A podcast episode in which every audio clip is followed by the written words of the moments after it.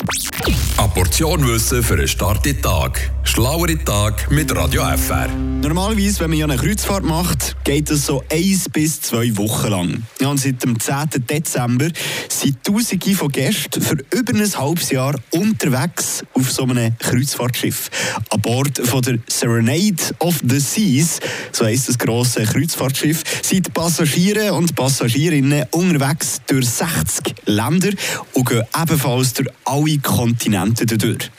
60.000 Dollar kostet ein normales Ticket für ein normales Zimmer ohne Balkon und Fenster. Wenn man aber ein bisschen einen Blick gegen raus möchte haben für die neun Monate, dann kostet das Ganze schon mal 117.500 Dollar.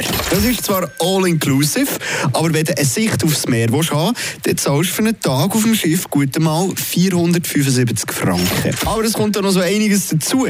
Man muss sich noch ein Zusatzpäckchen äh, dazu kaufen. Man will ja zum Beispiel auch seine Wäsche gewaschen haben, bügelt haben, wieder zurück ins Zimmer haben. Und da zahlt man für ein T-Shirt 3 Dollar on top.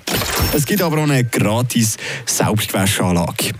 Aktuell befindet sich das Schiff mit diesen Tausenden von Passagieren neben der Westküste von Amerika. Gestartet sind sie in Miami und sind jetzt in wenigen Wochen schon durch ganz Mexiko umgeschwommen. Auf Social Media Plattformen wie TikTok und Instagram gehen Videos, die die Passagierinnen und Passagiere auf dem Boot aufnehmen, aktuell viral. Es gibt dann schon die einen oder anderen Streitpunkte.